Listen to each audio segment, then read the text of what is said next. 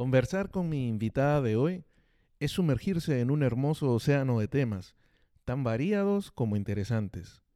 Presentarla haría interminable esta introducción, pero es imposible no señalar que es abogada, una de las más destacadas en República Dominicana, casi una institución en lo que al derecho de la competencia se refiere, y que tras una larga y prestigiosa carrera en el país, continúa dejando en alto a los profesionales dominicanos en México, que es donde actualmente reside.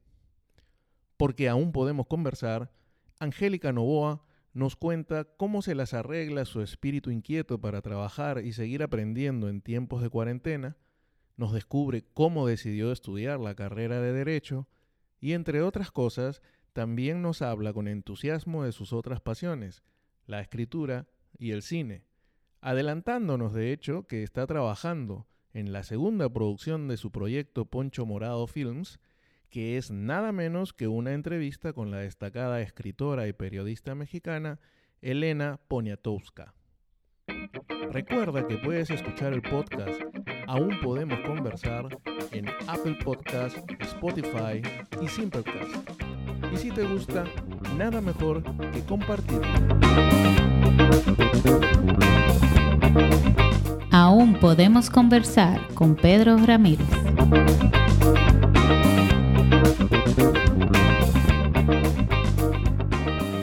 Hola, Angélica. ¿Qué dice México? ¿Cómo te trata la cuarentena? Me trata bien. México está bien, todo muy en calma. Sí. lo que oía hoy temprano es, era el sonido, en la calle, era el sonido de marimba, unos, unos músicos como de Veracruz, ¿no? Sí. esa tradición. Eh, fueron de edificio en edificio tocando así la sandunga, la, eh, eh, la viquina, y entonces de, los edificios le, le, mandaban dinero. Muy bonito. Ah, mira, bueno, por aquí justo ahora que son 4 y 15, están pasando por las calles, hay como, el, el ayuntamiento saca como como un camión con eh, la música de Dominicano Soy, esta canción de eh, Fernandito Villalona. Ajá. Eh, la estaba escuchando por ahí ahora mismo, sí. Y en la noche también lo ponen a recorrer las calles cuando ya está el toque de queda, mientras pasan también fumigando, haciendo algo así. Estaba viendo videos de la noche de ayer por la, por la Bolívar, si no me equivoco. Mira qué interesante. Sí, sí, sí. Ayer salieron helicópteros eh, volando con la bandera dominicana, o sea que tratan de distraer en medio del, de la cuarentena. Interesante lo que estamos viviendo y ver la respuesta cultural de cada, de cada país, de cada ciudad. Hoy puse en el, colgué en el Twitter una, una promoción que hizo la policía del Estado mexicano de Quintana Roo. Ah, sí, vi lo que pusiste. Sí. Eh, la región y, exhortando a las personas a, a las medidas de prevención. Cada, cada, pueblo tiene su expresión y a mí me parece muy válido. Bueno, son tiempos que no hemos vivido antes nunca, ¿no? Al menos yo, por lo menos. Situaciones inéditas realmente. Bueno, de la, único, la única ciudadana del mundo que, que, he leído que estaba viva cuando eh, eh, ocurrió la pandemia de 2000, perdón, de 1918 fue Olivia de Halligan, que vive. Todavía vive, sí. Que, que curiosamente eh, la conocemos más, por lo menos nuestra generación, quizás la de nuestros padres sí sabían un poquito más de ella por su papel en lo que el viento se llevó, que curiosamente ella sí muere en la película contagiada al, servir de enfermera a los soldados. Es un momento interesante de la película porque eh, la protagonista, Scarlett, tiene una epifanía, después que la, le tenía muchos celos y no sé qué, cuando muere el personaje, ahora no me acuerdo, sé que el, marido era Ashley, eh, cuando muere el personaje de Olivia, pues hay un, un giro en la historia. Y ahí está ella vivicoleando. Y va a sobrevivir a otro virus, al parecer. Al parecer. Era una bebé en el 18 y ahora esperemos que también ella y muchos más sobrevivamos. Sí, ahora una, una persona tan inquieta como tú, una persona que siempre tiene que estar haciendo algo, que siempre tiene algo en la cabeza, eh, ¿cómo te has enfocado en estos tiempos de encierro necesario o en qué te has enfocado, mejor dicho, para mantener satisfecha tu inquietud, más allá del asunto del trabajo, porque obviamente estás teletrabajando, ¿no? Sí, bueno, como todo ser humano, he hecho mi, mi ciclo de duelo y tratar de hacerlo y acompañar a el ciclo de duelo en el sentido de que pasamos primero por la negación. Sí, yo me largo periodo de negación, no, soy china, ¿qué está pasando? Eh, parece mentira que en febrero, cuando estábamos con el tema de, de la película Parásito, y, ya, ya el tema era importante en Asia, eh, pues todavía uno, y es muy humano pensar, eso no, va a llegar aquí, no va a llegar aquí. Entonces sí, uno hace el ciclo de duelo, tiene el enojo, tiene eh, el recorrido y, y, hacer que cada miembro de la familia lo recorra eh, con debido acompañamiento. Pero te puedo decir de ahora, de lo que, lo que estoy sintiendo en este momento, porque eh, no he llevado una bitácora, debería, pero no, no, el tiempo no da, o sea, como todos, el trabajo, como a todos, el trabajo se le ha triplicado, el trabajo profesional, y además se le de la casa. Pero justo como yo sabía que tú me ibas a preguntar eso, eh, pensaba en algo que, que, yo sé que a ti te va a sonar muy conocido, y, y, es que eh, sí, es verdad que tenemos un momento de encierro, eh, pero es también una, he asumido eh, la idea de que eh, el encierro no es solamente doméstico para los que tenemos el privilegio de poder hacer el claustro, sino el reconocimiento un poco cósmico de que estamos encerrados en un cosmos donde no tenemos donde llamar. A los martes, ven acá, cuando tuviste una pandemia, ¿y qué ustedes hicieron allá en Perú? O sea, no hay donde llamar, o sea, el encierro también es un poco existencial, es tomar conciencia de algo. Que una canción de un amigo tuyo y por mí que estamos solos en el universo. No quiero con eso, y mucho menos Domingo, de Domingo Ramos, lastimar los sentimientos de los creyentes, porque a mi manera yo lo soy eh, pero, pero hay una innegable soledad que vivimos y que este evento, aún con todo el adelanto tecnológico que ha alcanzado la humanidad, eh, te lo recuerda de una manera, yo diría que aplastante. Pero a pesar de eso, yo estoy eh, tranquila porque me he dejado un poco contagiar de, de, mucha gente valiosa alrededor de mí que a través de su fe o a través de su pensamiento eh, pues me influye de una manera, digamos que positiva. Desde, desde mi hijo, mi esposo, pero además mis hermanos y mis amigos como tú. Eh, creo, estoy tratando de buscar como algo que escribí esta semana, eh, cómo emprender el viaje hacia adentro, porque es el que me toca. Yo no soy médico, yo no soy enfermera, yo no soy policía, ni, ni, ni, tengo ninguna competencia o validad para ir a ayudar a la crisis. Este no es mi momento. No esperes que escriba una nueva teoría astrofísica como Newton o, o una obra de teatro como Shakespeare, no esperes tanto, pero por lo menos eh, finalmente tenerla, finalmente no, tener este, en, este, en este periodo la posibilidad de, de hacer tantas cosas que uno dice, no tengo tiempo, pues ahí está claro que el trabajo se ha multiplicado. ¿Cómo lo estoy haciendo? Me estoy levantando, Pedro, eh, a las 4 de la mañana todos los días. Tú sabes que le da ayuda. le da eh, el hecho también, hoy ya cambió el horario, o sea que ya Santo Domingo y México tienen una hora de diferencia, o sea, horario de verano. Pero tiene el teléfono de mute. Yo, yo, yo, yo, yo oigo el y mi hermano Barroa de temprano, él manda como un periódico de noticias de todo lo que ha pasado. O sea, cuando ya eran eh, las seis, yo a las cuatro ya el, de, de, de, mi hermano y otros, eh, eh, otros amigos y familiares activos en la red ya me despertaban.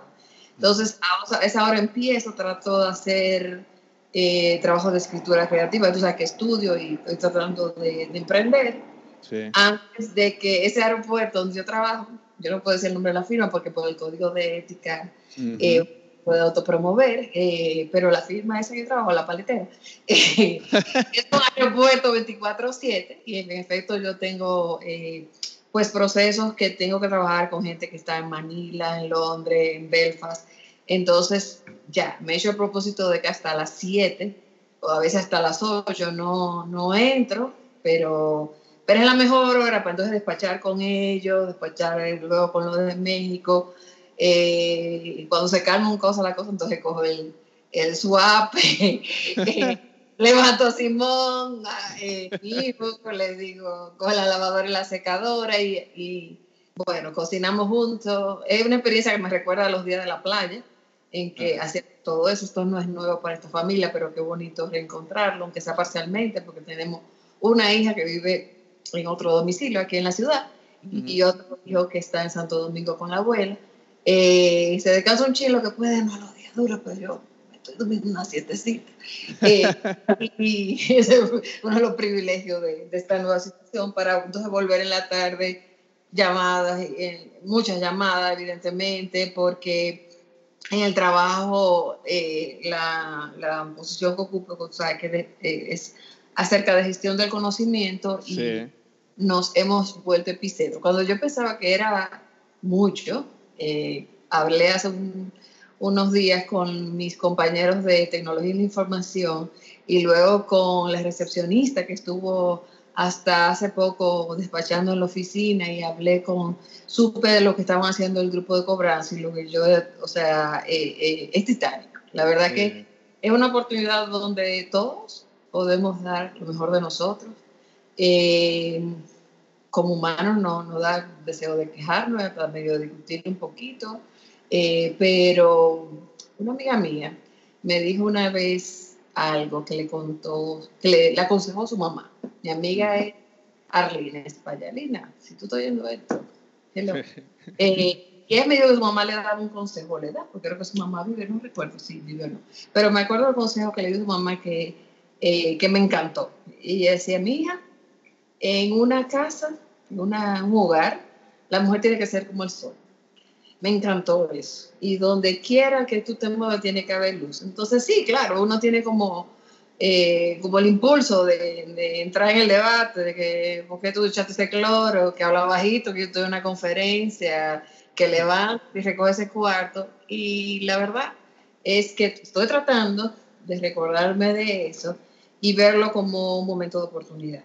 Eh, eh, como, como, como cada quien.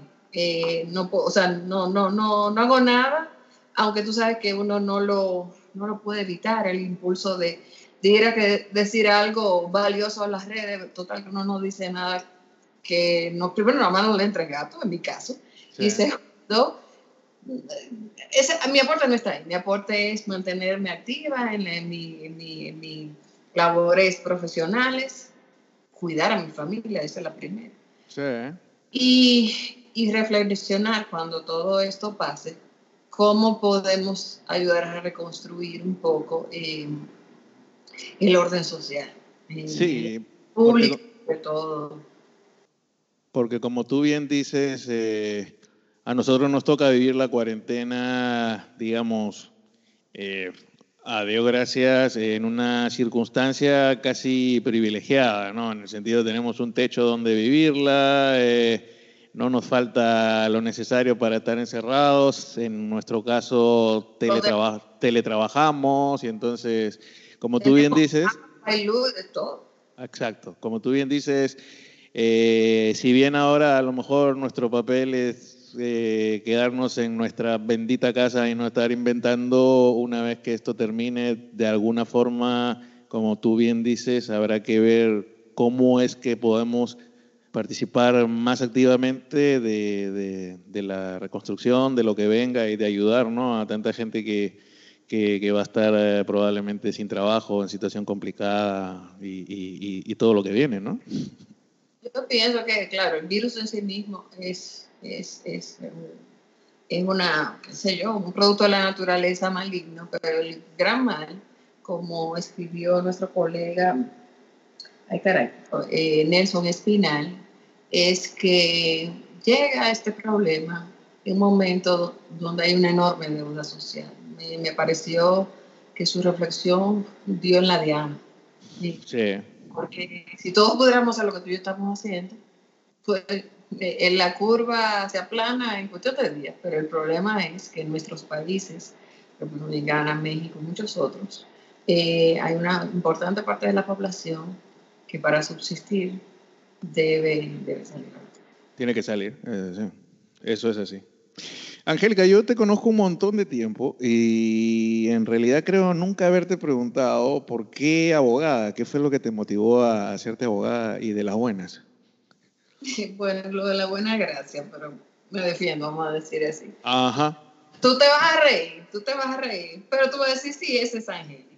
Cuando yo estaba en el bachillerato, en el momento de definir eh, la carrera, yo siempre dije que quería ser maestra. Siempre, esa era mi vocación. Eh, y eso lo que yo iba a estudiar, yo iba a estudiar educación. Me acuerdo que había una sola, en un grupo de ciento y pico de, de alumnos de mi compañera profesor, solo otra amiga y yo decíamos eso. Mi amiga estudió educación eh, eh, y, pero cuando llegó el momento, eh, me, me, cambié de opinión por una serie de tonterías. Y digo tonterías porque uno no tiene la madurez. Qué bueno que en Estados Unidos hay ese sistema que tú vas primero al college y luego te decides. Pero bueno, en mi familia no había nadie. Abogado sí tenía un tío, o sea, esposo, un esposo de mi tía Belia Pagán, que era abogado, pero no ejercía, él estaba en la política en ese momento. Eh, pero me acuerdo de él porque me regaló, precisamente porque ya no ejercía, cuando empecé a estudiar, me regaló su libro de Derecho. Sin embargo, eh, estaba yo en quinto de bachillerato en Santo Domingo, dieron por primera vez, ya era una serie que tenía como dos o tres años, pero dieron por primera en televisión la teleserie Yo Clave. Eh, eso tuvo un impacto tremendo, eso no tiene nada que ver con abogado, pero sí, porque hay una parte de la serie donde, eh, pues el primero de los emperadores, en las, bueno, no, el segundo, el segundo emperador, eh, que era Augusto, hace la reforma que nosotros conocemos como la reforma, o sea, lo que le dio origen al derecho civil románico. Eh, y a mí eso me impactó muchísimo. Y yo no tenía palabras, a mí esa serie me, me, gustó tanto que luego leí el libro, lo di seis años, yo creo que todavía sigue siendo el libro más importante, que más me impactó por, por, las relaciones de poder eh, eh, que se dan. Robert Grace lo escribió eh, durante la, creo que fue la Primera Guerra Mundial y, y, era un estudioso de, de los procesos, o sea, del, del, mundo romano. Y a mí me impresionó, yo decía, yo quiero ser abogada, mi papá decía, ay, qué bueno, debes dedicarte al área comercial, pero yo no le decía nada, eso no es lo que yo quiero había otra, había también una, un rerun de una serie que se llama Yo, Abogado Defensor, que era una serie vieja de los 60 en ese momento. Y yo decía, yo quiero ser como ese señor. Eh, y eh, obviamente yo estudié en los 80 en la universidad y el derecho en esa época era un derecho orientado al, al, mundo civil. Y hice, mis crisis de, de, de, vocación, tanto estudiando como ejerciendo, pero como que sigue adelante hasta que di con el derecho público. Eh, y entonces entendí, volví, retomé eh, por qué eh, esa carrera me interesaba. Y desde que conocí el derecho público, la verdad que yo creo que yo debo tener como 20 años que no constituyo una compañía o hago un contrato de derecho privado, ni falta que me hace. porque lo, la, la vocación mía estaba de ese lado. me, que me resulta curioso el tema de la serie, porque aunque no fue yo, Claudio, eh, lo que me motiva a mí a estudiar Derecho, cuando estaba más inclinado por cosas como el periodismo, la literatura o eso, eh, pero lo que me termina inclinando, además de algunas consideraciones paternas, fue eh, que a mí me gustaba mucho también una serie de televisión, pero una serie de televisión que parece haber desaparecido de la faz de la tierra porque no la veo, pero ni, por... ¿Qué van a hacer todos? ¿Ah? ¿Cuál? Eh, en español la vimos como Alma Mater y en inglés el nombre era The Paper Chase. Oh, pero por favor. Lo que pasa es que Paper Chase yo la vi ya, ya, yo está, ya cuando HBO la pasó para Latinoamérica, ya yo estaba en la universidad, eh, en los primeros años de universidad. Y sí, claro, eh, el, ¿cómo es que se llama el maestro? Profesor Kingsville. Kingsville es mi eh, ¿cómo yo empecé la respuesta? Diciendo que yo iba a estudiar educación. Sí, sí. Y, dice una de las personas que más me conocen en el mundo, Ricardo Tejeda, que no hay nada en el mundo que me, me haga más feliz que, que, dar clase, que yo vengo transformada de la universidad. Eh, y si hay alguien que yo imito, eh, o trato de imitar, imagínate tú, eh, sobre todo con su método del caso, que eso ni soñar, ni soñar en República Dominicana cuando yo estudié todavía, no, no, muy pocos, muy pocos maestros acuden al método del caso en la República Dominicana, por lo menos hasta donde yo conozco en, la Facultad de Derecho, él, él, es, él es mi guía. Sí, sí, o sea, de hecho, lo mismo que tú estás diciendo, lo que me encantaba de la serie de Kingsfield, de su relación con John Hart, que era el estudiante este coprotagonista, era eso, los casos y que los episodios era básicamente meterse a la librería, tratar de ver los antecedentes, la jurisprudencia y resolver el caso.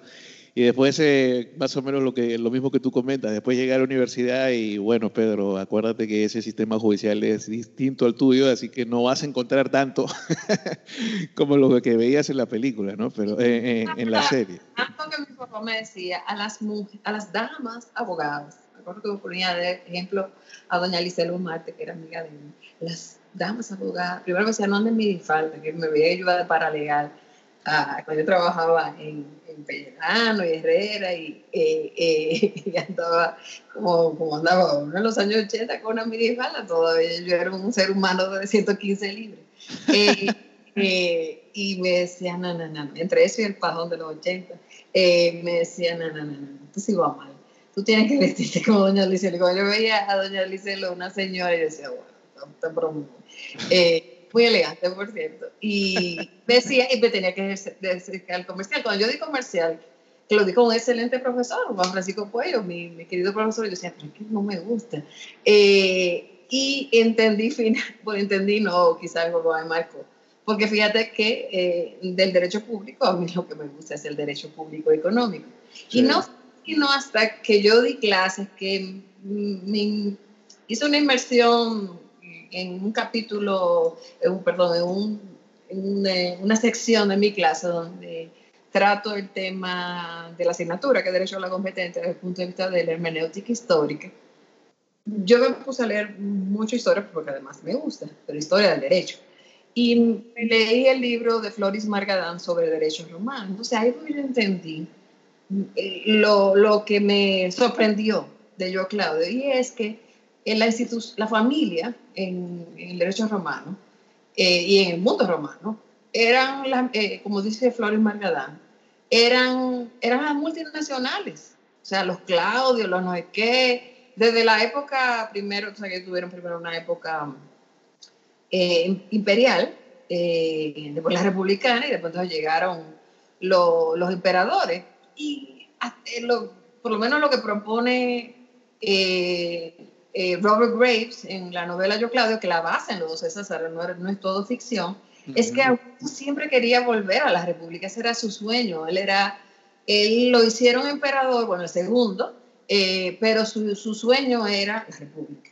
Eh, y leyendo a Flores Margadán fue que entendí eso, que toda, todo eso lo da en derecho civil, y yo tuve magnífico profesor, y cuando digo que no he trabajado más en derecho privado, no lo digo, eh, o sea, eh, poniendo a menos esa área del derecho. Peyorativamente. No, no, no, por el contrario, y, eh, y, y, que amerita mucho, mucho estudio, mucha dedicación y, mucha práctica y, experiencia. todas esas instituciones que conocimos en el derecho civil, con, en mi caso que tuve excelentes maestros, entre los que quiero recordar, eh, allá mencioné a Juan Francisco Puello, a Luis Víctor García de Peña, Miguel Ángel Báez Brito, entre otros.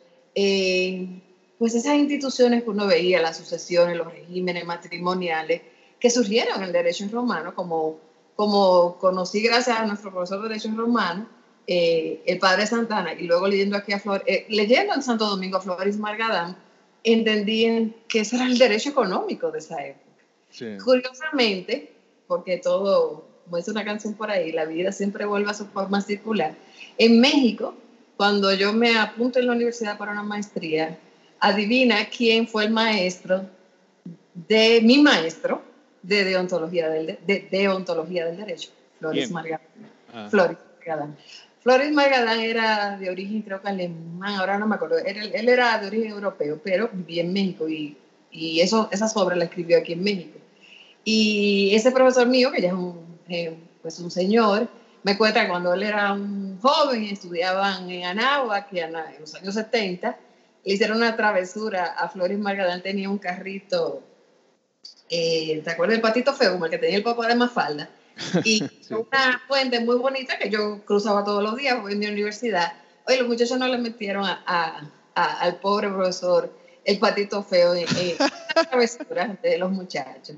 Y él, muy paciente, él no se molestó con ellos, porque era, parece que una persona muy noble, hasta se rió un poco de la pequeña travesura.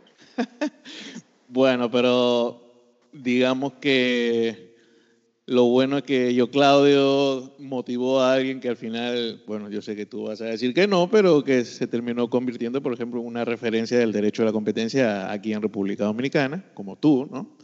Eh, así que valió la pena ese, valió la pena todo eso que nos acabas de contar. Ahora, ah, dime, perdón, no, dime, dime.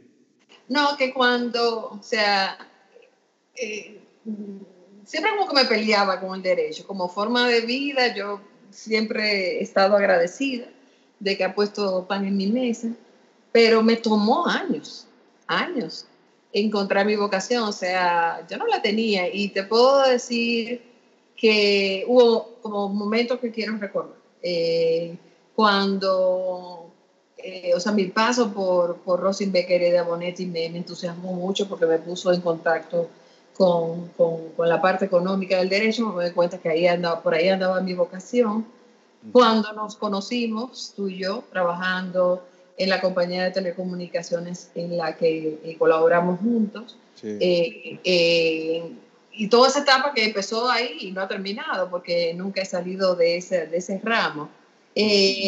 pero siempre tenía como mis, mis, mis dudas de vocación. Cuando llego a México, todavía ya con mi oficina, a veces se continúa esto, pero no se hace otra cosa. muchos desencantos.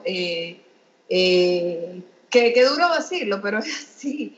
Eh, o sea, que los esfuerzos que uno hace de proceso legislativo, eh, la mística que uno tiene, ha dado mucho trabajo, pero yo creo que al final eh, debo abandonar ese sentimiento porque mal que bien se van logrando cosas, pero es es muy difícil. Yo creo que yo no estoy diciendo nada que ningún colega en Dominicana comparte en alguna medida. Qué difícil es ese derecho en la República Dominicana. Cuando llegamos aquí a México hace cinco años, eh, Ricardo, mi esposo, me dice, ¿qué tú vas a hacer?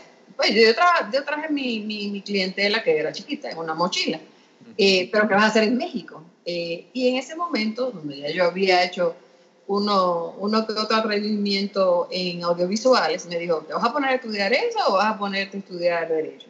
Yo no, yo voy a estudiar algo de derecho porque eh, primero yo tengo un hijo que, ahora que va para la universidad eh, y tengo que eh, ser responsable de, su educación. Y segundo, nunca he hecho una maestría de derecho. Le dije, Teo, bueno, yo salgo a buscar una maestría de derecho aquí en México.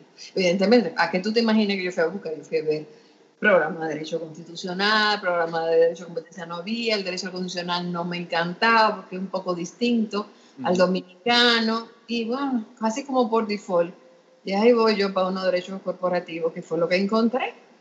Eh, y yo decía, ahí voy yo para el derecho privado, donde yo no tengo quizás los, los, mayores talentos. Y ahí fue que entendí, como escribí hace poco en acento, que el derecho corporativo no es es una extensión del derecho privado, es el estudio de la intervención del Estado sobre la empresa y de su, la función social de esta. Y entonces ahí eh, renació como un matrimonio, o sea, como que el amor volvió y, y, entonces, pues sí, que, pues sí que me gusta mi carrera, ya dejé como un poco atrás esa, esa letanía, andar quejándome, y sí me gusta y sí asumo la, los retos que no son fáciles, y, y, sobre todo la, que a partir de, esos estudios pudiera también lograr tener una participación en la fuerza laboral mexicana en el, sector privado, pues me dio mucha fe en en lo que puedo hacer eh, eh, y que lo, concluyo a estos 55 años que tengo, casi 56 de riesgo del coronavirus, eh,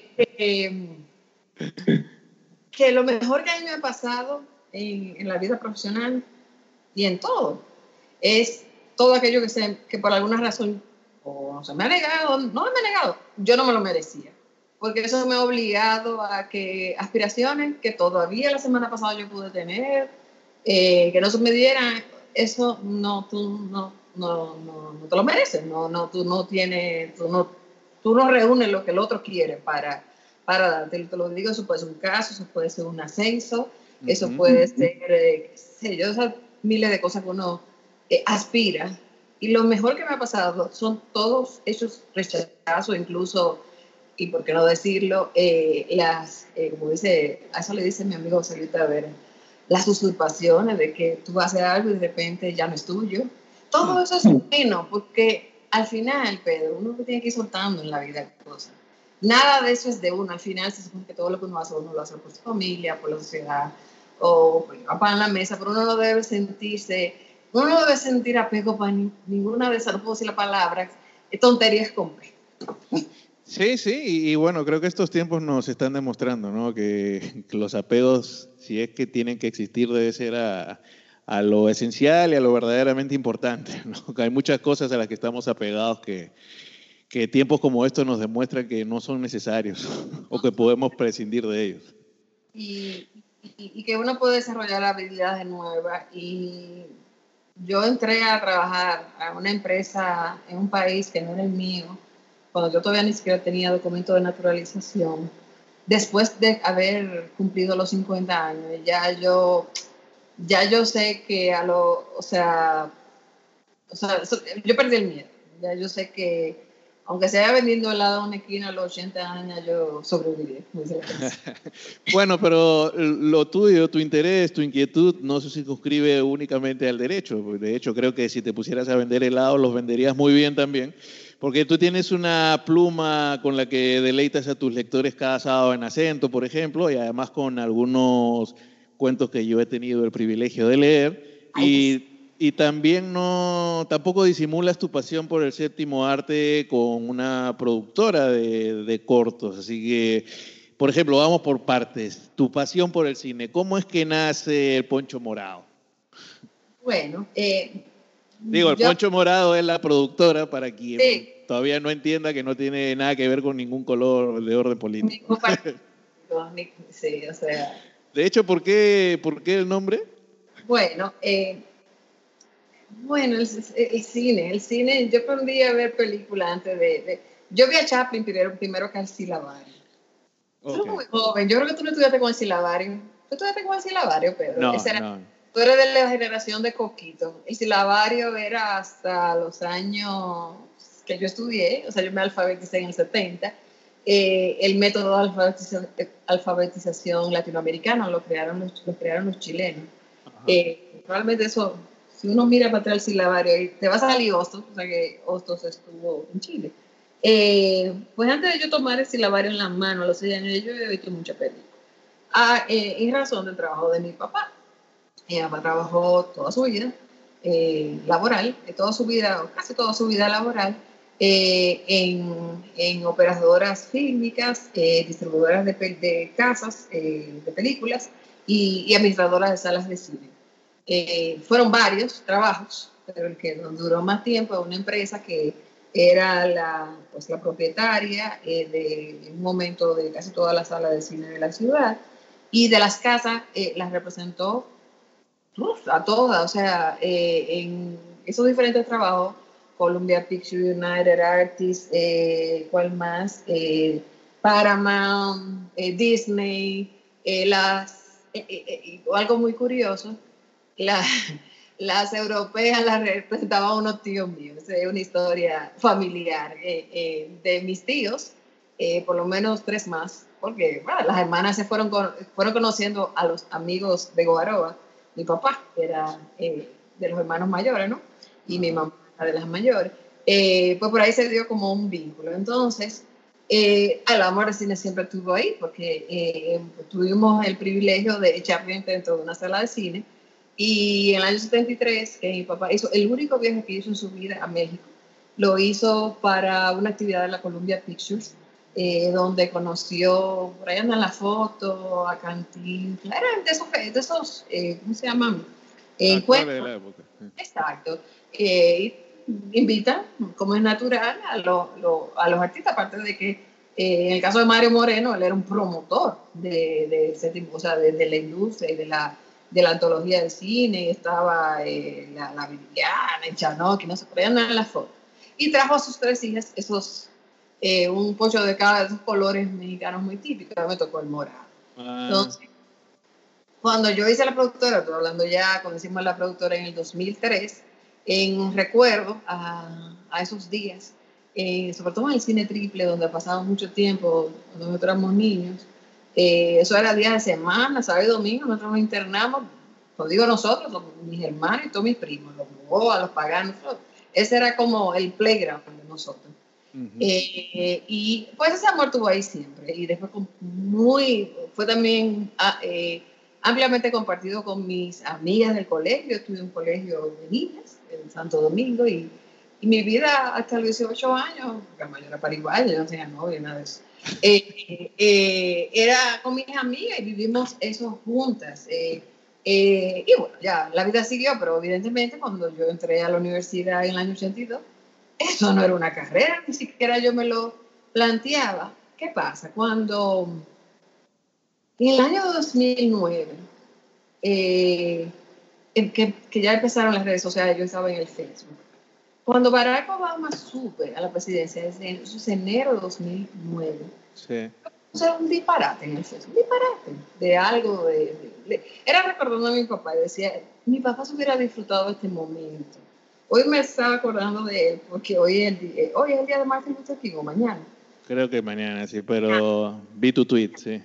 Y el comentario es que papá no hablaba mucho de, de, pues de esa su generación eh, y de que entendiéramos. No lo decía porque él no, él no era, eh, él era muy coloquial, no era que él hacía sermones, ni él era un intelectual, ni mucho menos, pero él te hacía cuentos. Entonces él no hablaba mucho de lo que pasaban eh, los peloteros dominicanos en las grandes ligas como Manny Mota y, los Alou, eh, y nos decía que, me acuerdo que nos contaban mucho, que esos peloteros, al igual que los afroamericanos, no podían ir a los restaurantes con, sus compañeros eh, caucásicos.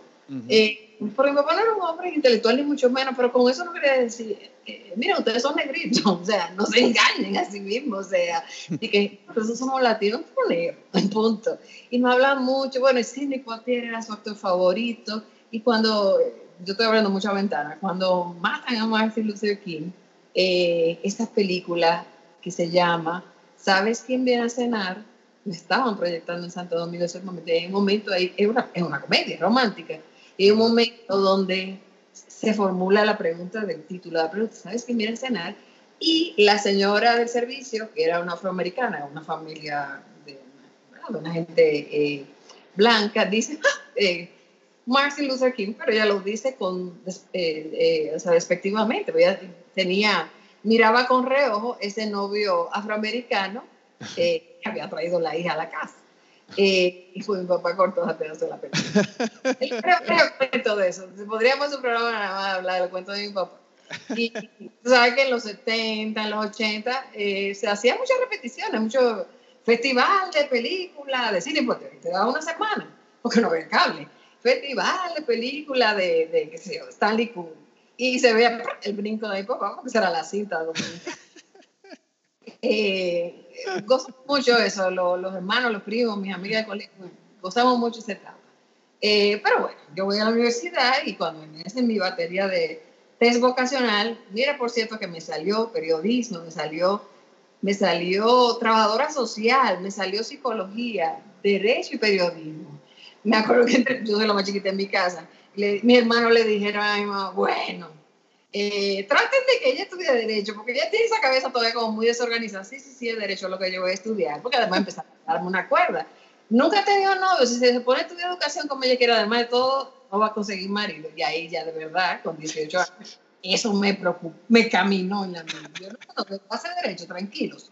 Eh, y finalmente me acuerdo que mi hermano, que ya estudiaba en la UAS, le dijo a mi mamá, nosotros vivíamos al doblar de la UAS, en la Universidad Autónoma de Santo Domingo, un momento todavía donde, donde la situación era tensa con, con, con el sector oficial. Eh, pues yo me gradué justo en el año en que Salvador Blanco subiera a la presidencia, está con el 82, pero nosotros vivimos todos los, los 70 con el gobierno del Balaguer y la situación tensa con, con los estudiantes de la universidad. Estos días era el aniversario Sagrario, eso yo lo viví, pero porque era en el patio de mi casa y la muerte de Orlando Martín y todo eso, eso era al doblar de mi casa. eh, entonces, derecho fue. Eh, pero volviendo al tema de, de la, de la pronunciamiento de este que, o sea, el discurso de Barack Obama, mi hermana Leticia, la hermana mayor, tú sabes, la jefa, me llama y me dice, deja de estar escribiendo tontería por el, por el Facebook, tómate eso en serio y ponte una clase de escritura porque tú tienes alguna inclinación. Y yo, pero ¿qué pasa escritora? Hay que, hay que saber de libros. Yo, yo, yo no me considero, y, y con, con, es una lectura real de la realidad, una, una persona que tiene muchas páginas para la izquierda, porque, eh, eh, como dice una amiga nuestra, si yo leyera menos, viera menos película, habría leído más libros. Pero, eh, ¿qué pasa? Fue en 2009. Eh, y yo empecé eh, a sugerirse a mi hermana a escribir cuentos, los cuales, inéditos, los cuales tú eres de uno de mis lectores, eh, uh -huh. de, los, de la persona, debe haber como cinco personas que han leído alguno de esos cuentos. Por cierto, se me han perdido algunos porque se me dio la computadora. Si tú los tienes, bueno, claro. y con la mudanza y eso. Bueno, pues en 2009, en marzo de 2009, yo pierdo a mi hijo mayor, como tú sabes, Hugo Sebastián fallece ese año. Eh, todo de lo que yo puedo hablar, no, no me ponía a llorar, ni mucho menos.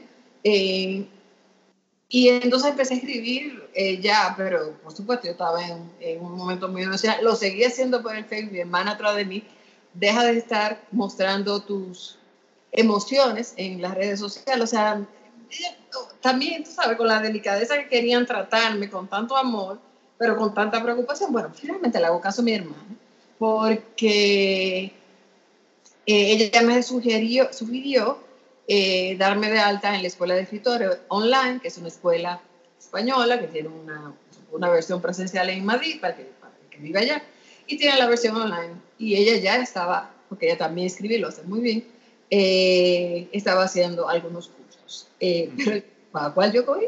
Vale, cine, escritura eh, de cine. fue, o sea, sí, era, era un curso de nueve meses de guion, o sea, era y era duro, sabes que los españoles no se andan con tonterías, o yo era un, aula virtual, había tareas, había documentos que leer, películas que ver y eh, trabajos que realizar semanalmente. Y eh, ese método es muy interesante porque no solamente te juzga el maestro, sino también los compañeros. Una dinámica muy interesante. Mi profesor fue Jaime Bartolomé, excelente. También tuve otros eh, cursos en, en, ahí en escuelas de escritores de, de, de, escribir para corto, escribir para teatro. Y eh, el, el, el, ejercicio final era escribir un corto. Eh, la sugerencia del maestro, bueno, el, incluso la, a, el, el mejor del curso, el premio era que escuela de escritores le, le filmaba el corto y una compañera mía. Bueno, yo no. Entonces, muy chulo, le hicieron su corto. Eh, o sea, la, la, escuela produjo el corto. Eh, y yo estaba con esa idea tan eh, ambiciosa de un corto histórico, pero no histórico de algo que pasó en el año 73, no, no, en el 1893. Entonces, maestro, me tiene que buscar la forma de filmar eso. Allá en Santo Domingo, no sé qué. Eh, en paralelo, yo también, también, estaba estudiando sobre todo fotografía, iluminación, eh, con, eh, en ese film con Giovanni. Ay, Giovanni, se me olvidó tu apellido ahora, me olvidó, ahorita me acuerdo la edad. Eh, ahorita me llega. Eh, y entonces le presento la idea a Giovanni y el resultado es Concha, que es el corto que hicimos en 2003. Pero era un momento todavía donde yo tenía un hijo de 12 años, una oficina y eso barato no es.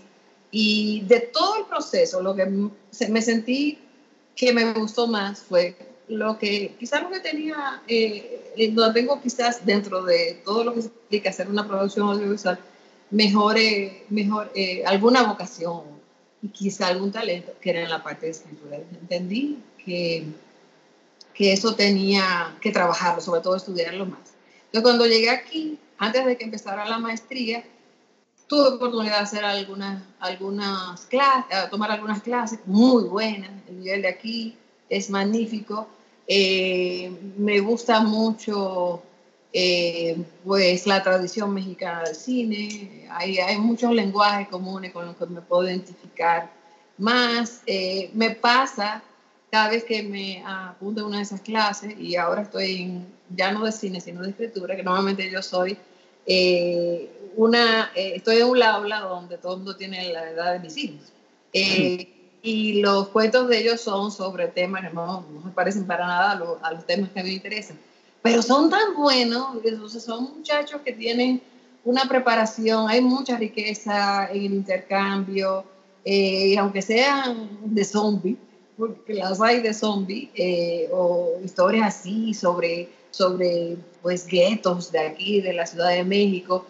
Aprendo muchísimo porque tienen mucha preparación. Entonces, ya lo que estoy en una etapa en que tengo un coach eh, personal de escritura con el que trabajo, lo, no lo que trabajo público en acento, sino otros proyectos que tengo por ahí inéditos, lo trabajo con él, él lo revisa.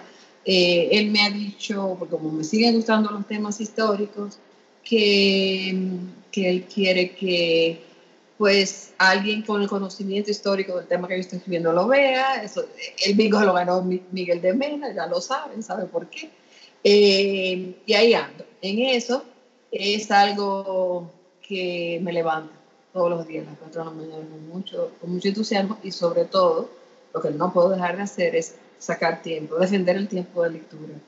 Ah, y para Sí, sí, no. Eh, de hecho, el primer proyecto de Poncho Morado, Concha, fue un, corto muy interesante, muy interesante, sí, que fue sobre una ficción basada en hechos reales de la dictadura de Ulises Ero, ¿verdad? uno de los tantos dictadores de aquellas épocas. Y como tú decías, estás en un proyecto que viene pronto, ¿no? Una, una charla muy interesante por lo que estoy viendo en tus redes. Ya, eh, pues rodamos, le puedo decir, sí, pues, por eso son así, rodamos, porque fuimos un equipo como que yo soy Alfonso Guarón, eh, pero yo con tres cámaras y tres micrófonos, así rodamos. Y pues sonido y, y, Simón, no, lo único que no llevaba fue una claqueta, porque ya era exagerado. Eh, pero eh, sí, eh, el, el, señor Elena Poniatowska, escritora, periodista una mujer formidable y muy amable, tuvo la gran cortesía de este grupo de amateurs de Poncho Morado recibirnos en su casa y darnos una entrevista entrañable. tiene una temática, el título es Poniatowska y Dominicana Conversan. La entrevista yo la facilito, pero las preguntas no solo son mías, sino también de muchos otros dominicanos que mandaron sus preguntas a la escritora. Él gira alrededor de su obra. Eh, Elena es tan, es, bueno, y su propia obra es inmensa, pero su persona daría para hacer muchas entrevistas sobre muchas temáticas. Evidentemente, en la semana en que fui, que fue la gran marcha de, de la de las mujeres en México y hubo también un paro esa misma semana.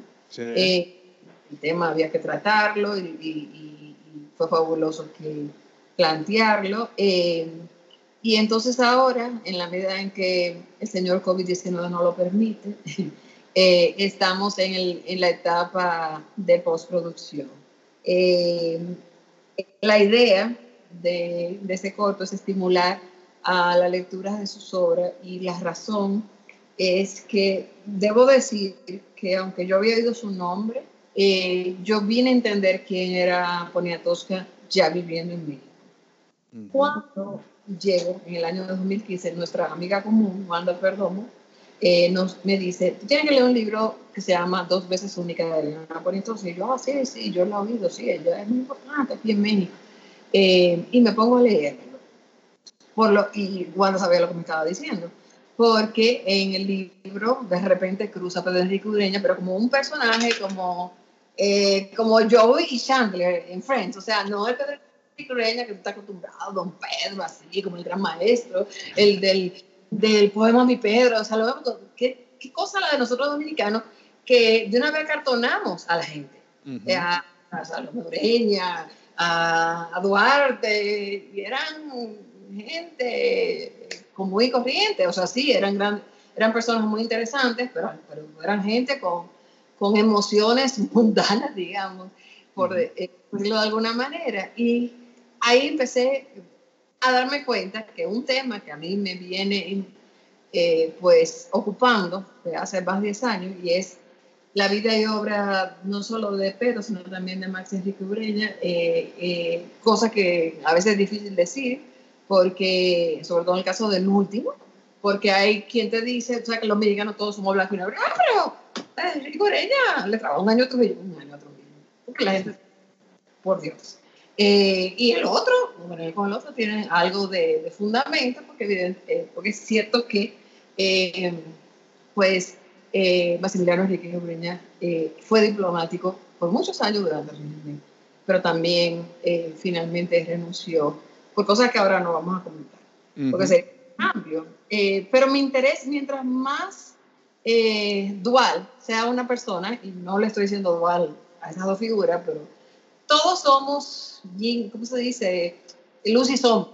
No es, más de una dimensión. Sí, más de todos tenemos el diablito y el angelito, como nos pintaban en los muñequitos de Tony y Jerry. Eh, y para, para, para, el que quiere escribir, esos son los personajes más fascinantes, los que tienen pues contradicciones, porque son los más humanos. Eh, eh, y de repente me di cuenta que yo tenía una conversación que sentarme a hacer con esta señora que tiene, que tiene una obra interesantísima sobre una serie de personajes, sobre todo femeninos, pero no solo femeninos, que se cruzan en la vida, en los pasillos, en sus páginas, con otros que yo eh, pues estoy estudiando. Entonces de eso conversamos, pero no solo eso. Ella me regaló o nos regaló a los dominicanos porque es un trabajo que vamos a subir a la plataforma eh, eh, de manera... Ahora está muy de moda el streaming, pero yo tenía esa idea de antes, porque se filmó, no se filmó para cine, porque se cuesta mucho dinero, yo no lo tengo. y yo no quería buscar apoyo de nada. eso se, hizo con, se está haciendo con recursos propios. Eh, pero se va a subir en plataforma para que alguien lo pueda ver en su computadora, que se pueda ver en el celular, pero también se puede ver en la televisión con buen formato, sin que sea chicharra. Eh, y eh, pues dejar un poco el sabor de lo que Elena nos compartió, o sea, dejar el sabor de, lo, de su obra y, y cuando personas muy queridas mías, que yo sé que son grandes lectores, me decían, si tú supieras que yo no he leído nada sobre Doña yo, yo, pero que después que tú ves el corto, te animas. Eh, de modo que ese es uno de los proyectos, eh, bueno, si ya está en curso, no todos van a ser así tipo entrevistas, tenemos otras ideas. Eh, no todo va a ser sobre temas históricos, pero sí, sí de como de artes y oficios. Ya sabes que ese, esa, esa temática es un poco lo que me mueve. Dice un autor que tú conoce por el derecho administrativo y todos nosotros, Eduardo García de Enterrilla, gran derecho administrativo, pues don Eduardo era también un gran amante de la literatura y de la obra de Borges. Él escribió un libro, se llama Fervor de Borges, y se llama así porque el libro escribió Borges, se llama Fervor de Buenos Aires. Y él sostiene, es un librito chiquito, pero vale la pena leer, eh, que en su primer trabajo, un escritor prácticamente define su obra completa. Y por eso él estudió sobre Fervor de Borges. Y yo ni lo había notado, pero Concha era un pintor. Por cierto, tú sabes que Concha era mi bisabuelo, ¿verdad? No, ah. Bueno, eh, y yo no había caído en cuenta eso, de que yo hice un trabajo, un primer trabajo, digamos, sobre, el oficio de un pintor. Eh, y ahora mismo yo, bueno, pero también estoy terminando un escritor y periodista. Ese me, me, interesa, ya ando estudiando hace tiempo al educador y humanista, Enrique Sureña y otros temas. Eh, parece que la, la tesis eh, tiene, tiene, tiene un fundamento, digamos, en la neurociencia. Bueno, estaremos muy, muy, muy pendientes de, del estreno de Poniatowska y Dominicana. Eh, suena muy, muy, muy interesante. Así que. Gracias a ella y a las interesantes preguntas que mandaron, eh, lo, lo va a hacer. Ya casi terminando, me comentabas de eh, que Poncho Morado o que tu hermana te comienza a hablar por allá cuando Obama sube en el año 2009, que es un año muy particular para ti porque es el año donde Hugo Sebastián, uno de tus hijos, eh, fallece o parte a una vida mejor.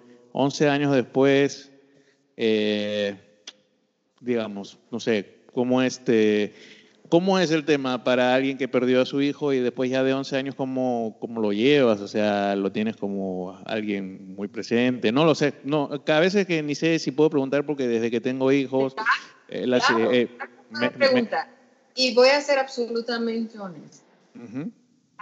pueden pasar hasta, una semana, yo no me acuerdo, Sebastián. Y yo no tengo ningún problema con decirlo. Y y he mencionado ya a, mi hermana antes, eh, una vez me vio, ya habían pasado como tres años organizando algo eh, en apoyo de la escuela de Hugo, que, creo que todavía me he descuidado con eso y me dijo algo, me dijo, está muy bien que tú lo hagas, pero ya tú lo que tenías que hacer por él, lo hiciste cuando estaba vivo. Yo no hago mix eh, de aniversario eh, mi mamá me decía, yo le prendo una vela a Huguito. Eso es suficiente. Yo no, no creo que hago, o sea, si alguien quiere, si alguien siente la ansiedad de recordar un ser perdido todo, todos los días, yo solamente me queda respetarlo. Pero, pero mi, mi obra, eso ni siquiera suena bien porque yo no, yo no soy una autoridad, pero mi trabajo aquí está con, con los que están aquí ahora yo aquí no le puedo fallar prohibido. Eh, ni a mi familia, ni a mis amigos, ni a mí misma, ni a, o sea, ni a, la, gente que quiera, a mi esposa, ni a mis hijos del, de, que me dio mi segundo matrimonio, que también son mis hijos. Entonces, eh, estoy en paz con eso, que a veces eh, el ciclo de duelo nunca se deja de pasar, Pedro.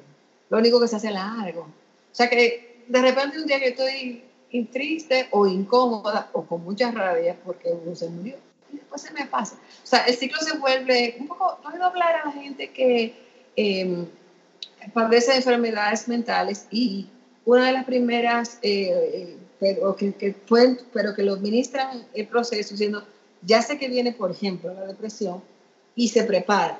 no, es así. Porque después que tú pierdas a alguien, o sea, tú nunca vuelves a ser igual, pero tú nunca vuelves a ser igual no es porque tú te vuelves un disparate, para decirlo en dominicano, no, yo soy una persona, yo creo que demasiado contentón.